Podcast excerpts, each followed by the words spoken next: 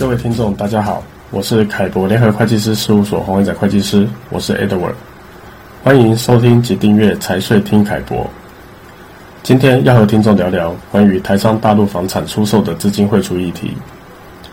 近年来，大陆政府积极推动以共同富裕为目标的政策，为了提高低收入者的收入，并且扩大中等收入的人群，大陆政府对收入分配秩序进行制度上的构建及改革。比如对个人所得税及企业所得税进行修法，以达到减税降负的效果。而对于高资产人群，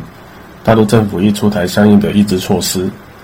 比如推动房地产税的试点，以及基于住房不炒的原则下的一个限购措施。高强度的限购措施一度使得大陆的房地产交易量呈现大幅的萎缩，但是在新冠疫情过后，此时，大陆政府正面临着振兴经济的压力，因此近期已经开始有松绑住房限购的一个政策出台。比如说，上海自九月一日起，购买首套房的贷款可以认房不用认贷，意思是说，不限于以往有办理过房贷的，只要目前个人名下没有住房，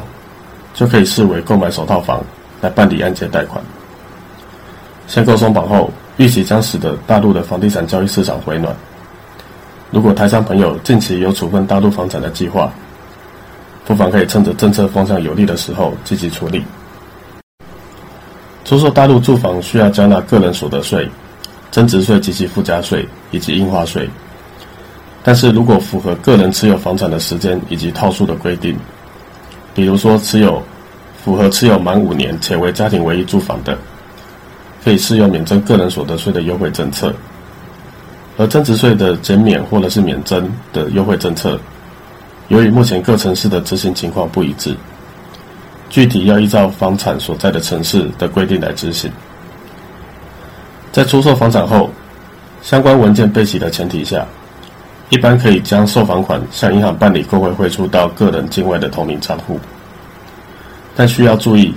大陆房产交易所得。适用台湾个人综合所得税累进税率最高百分之四十来课税。若是无法提出房产购入的成本以及相关费用，则可以采用核定所得税率的方式来进行申报纳税。建议个人在处分大陆房产以及办理购汇汇出的环节上，